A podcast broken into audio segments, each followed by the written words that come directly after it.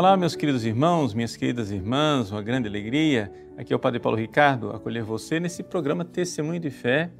Nós vamos, nos próximos minutos, refletir a respeito da palavra de Deus que a igreja nos propõe a cada domingo, e esse domingo é o terceiro domingo do tempo comum. O evangelho desta semana é São Marcos, capítulo 1, versículos de 14 a 20. Estamos bem no iníciozinho do Evangelho de São Marcos. Ali, ele inicia o Evangelho falando de conversão.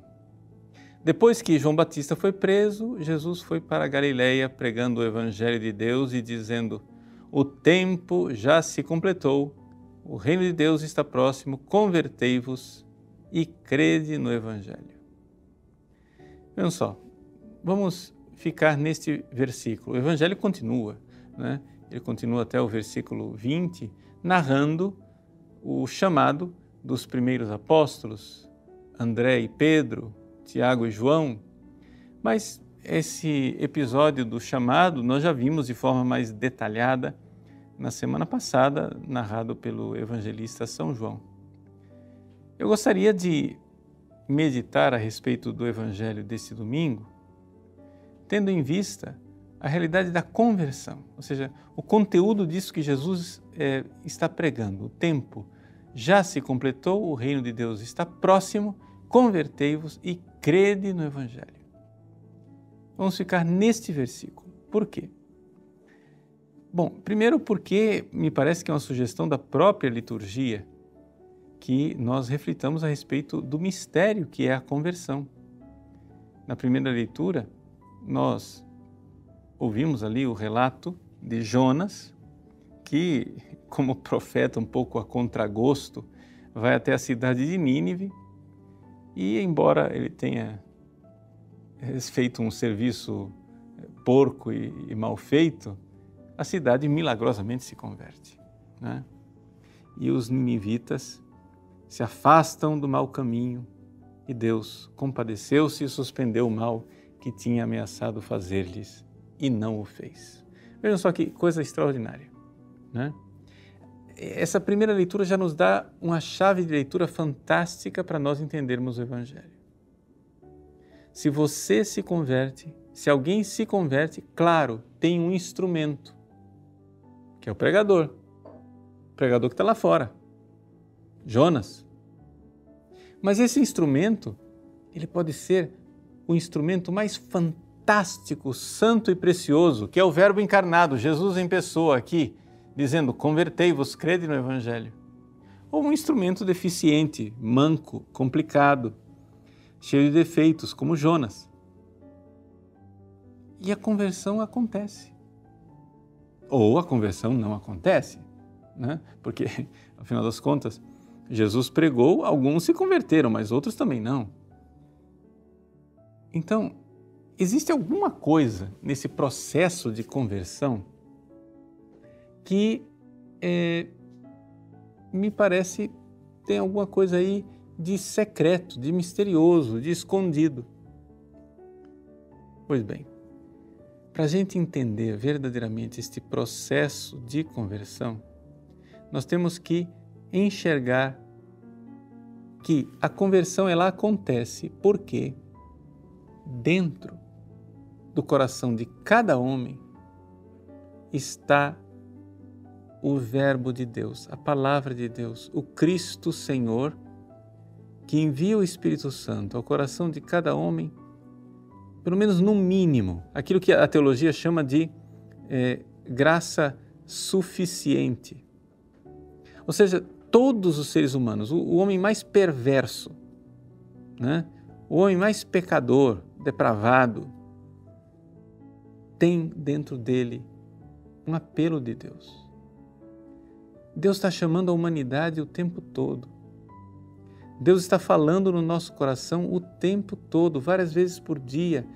E eu não estou dizendo aqui, isso aqui não é teoria, não, gente. Isso não é uma coisa assim, ah, é, quem sabe. Não, ativamente, é uma atividade divina. Deus faz, Deus toca. Você, a mim, os pecadores e os santos. Né? e toda essa multidão que está no meio, entre os, os pecadores e os santos, que somos nós, né? Esse pessoal convertido pela metade, que somos nós. Pois bem, Deus nos toca, Deus nos convida durante o dia, várias vezes por dia, dentro de nós. Eis aí o que Jesus diz no Evangelho desse domingo. O reino de Deus está próximo. O que quer dizer isto? O que é esta proximidade do reino de Deus? Né? Ele usa é, ali um advérbio em grego, engiken, que é explicitado por São Lucas de uma forma melhor. São Lucas diz assim: o reino de Deus está dentro de vós. Esse próximo quer dizer dentro de nós. O reino de Deus está aí, ao alcance da mão. Você precisa prestar atenção. Você precisa prestar atenção que Jesus está convidando você. Mesmo ali, no meio do pecado, você, é, sei lá, você não teve essa experiência? Eu tenho 25 anos de confessionário.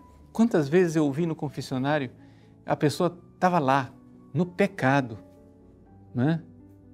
E no meio do pecado, ela começa a se perguntar: o que é que eu estou fazendo aqui? O que é que eu estou fazendo aqui?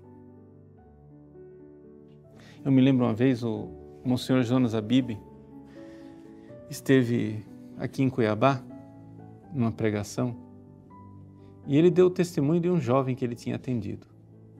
O jovem é, tinha dificuldade de manter a castidade com a sua namorada. E ele, depois de, da enésima confissão, lá estava ele outra vez pecando, tendo relação sexual com a namorada.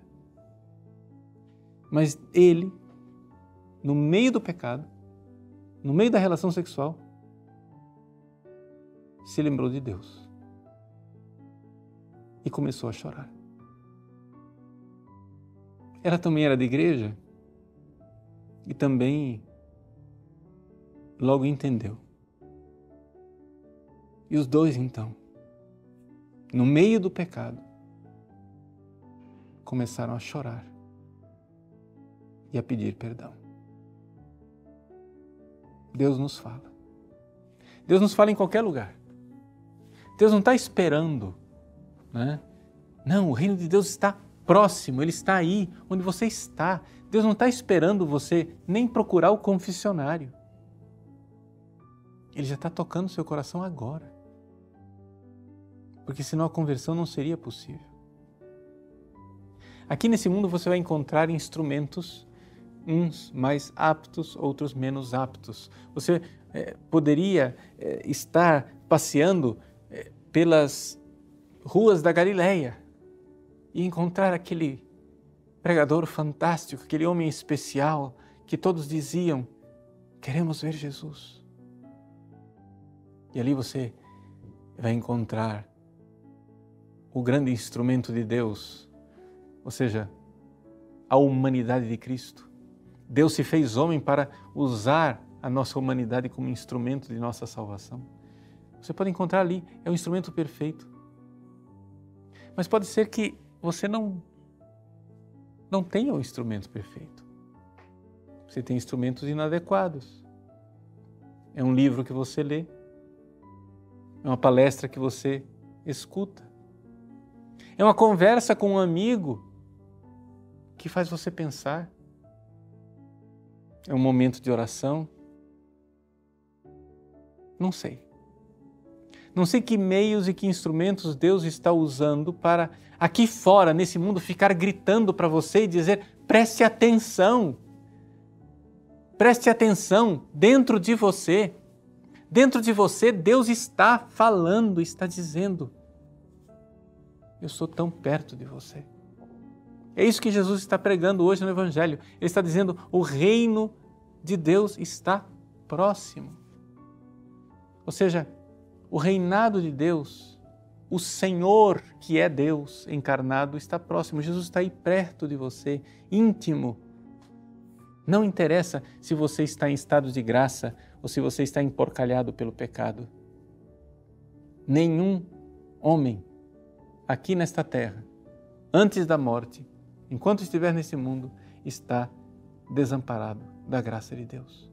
Não existe um lugar tão longe que você possa ir que Deus não alcance você. Para onde irei? Para onde fugirei?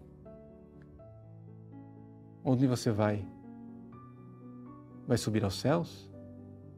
Vai cavar o buraco e se esconder nos abismos? Não.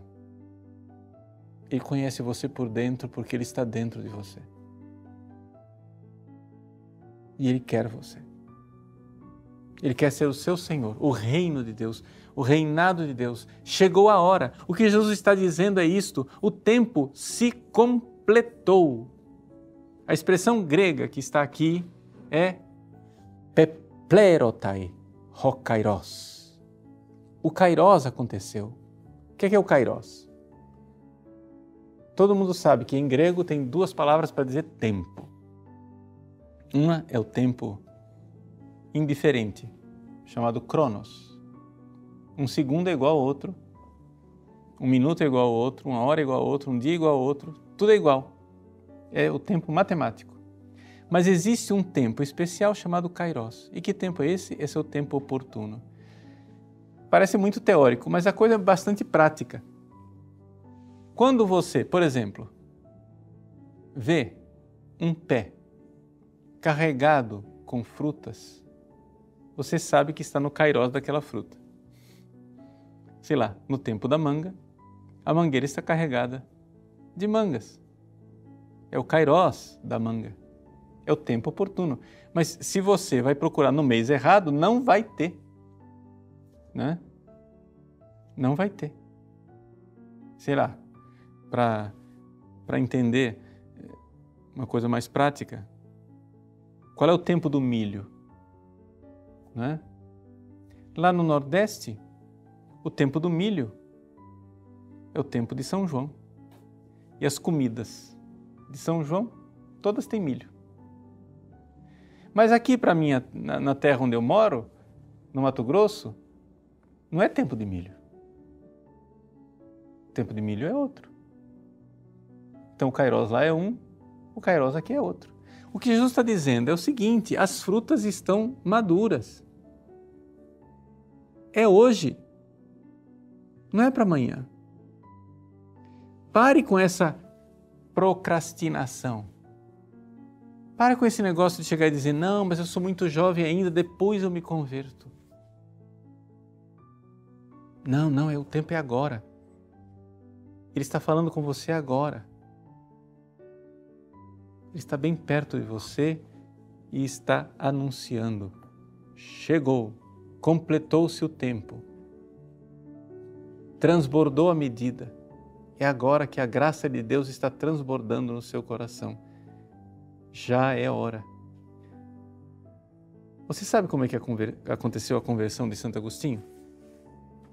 Santo Agostinho se converteu de uma forma semelhante a isso que eu estou narrando aqui. Ele já estava incomodado. Deus já estava falando dentro dele faz tempo, faz hora, né? Ele, estava ouvindo lá as pregações de Santo Ambrósio. O Agostinho começou a, a ouvir as pregações de Santo Ambrósio, inicialmente, só por interesses literários, retóricos, né? Ah, diz que tem um, um cara aí que fala muito bem, é o bispo daqui de Milão. E Santo Agostinho foi a ouvir. Lá pelas tantas ele notou que o, o bispo não era somente um bom retor, um bom orador. Ele tinha conteúdo também. E Agostinho, que tinha interesses por filosofia, começou também a ouvi-lo com aquele olhar de quem busca a verdade filosófica. Mas encontrou mais do que a verdade filosófica. Encontrou uma pessoa. Encontrou Jesus. Mas dentro do processo de conversão de Agostinho, aconteceu com ele aquilo que acontece com muitos de nós. havia dentro dele dois motores, duas atrações. Ele tinha o Cristo que dizia: Vem para mim, converte, crê no Evangelho. Né? O que Jesus está dizendo aqui no Evangelho deste domingo. Né? Metanoeite, mude de mentalidade. A metanoia, mudança de mentalidade. Muda sua cabeça. Fica diferente. E crê. Pisteuete ento evangelio. Creia no Evangelho. Jesus estava lá falando no coração de Agostinho. Converte, crê, vai, dá o passo da fé. Mas dentro dele, dentro de Agostinho, tinha outra coisa que falava. Era a alma de Agostinho acostumada com as paixões da carne. As paixões desordenadas ficavam dizendo para Agostinho: Mas você vai nos deixar? Quer dizer que nunca mais você vai poder fazer isso? Mas nunca é muito tempo. Você não pode deixar para amanhã? Fica mais um pouquinho. Outra hora você se converte. Santo Agostinho, então, vivia aquele tormento de quem enxergou a verdade, mas a vontade é fraca e não quer pagar o preço da verdade. Aí veio o golpe de misericórdia. O golpe de misericórdia aconteceu quando ele, conversando com alguns amigos, os amigos começaram a falar de um estilo de vida que ele nunca tinha ouvido falar. Diz que lá no Egito, o pessoal amava tanto Jesus que eles deixavam tudo, literalmente tudo, e iam morar no deserto, como monges e monjas. E que este testemunho de vida havia transformado tantas pessoas que, inclusive ali perto de Milão, tinha gente se dedicando a esse estilo de vida monástica. E então Agostinho olhou para esses amigos que estavam falando, olhou para o seu companheiro e colega Alípio e disse: Mas se. E nós? E nós o que faremos? Se isti et iste cur non nego, se estes e estas vão e deixam tudo por Jesus, por que não eu?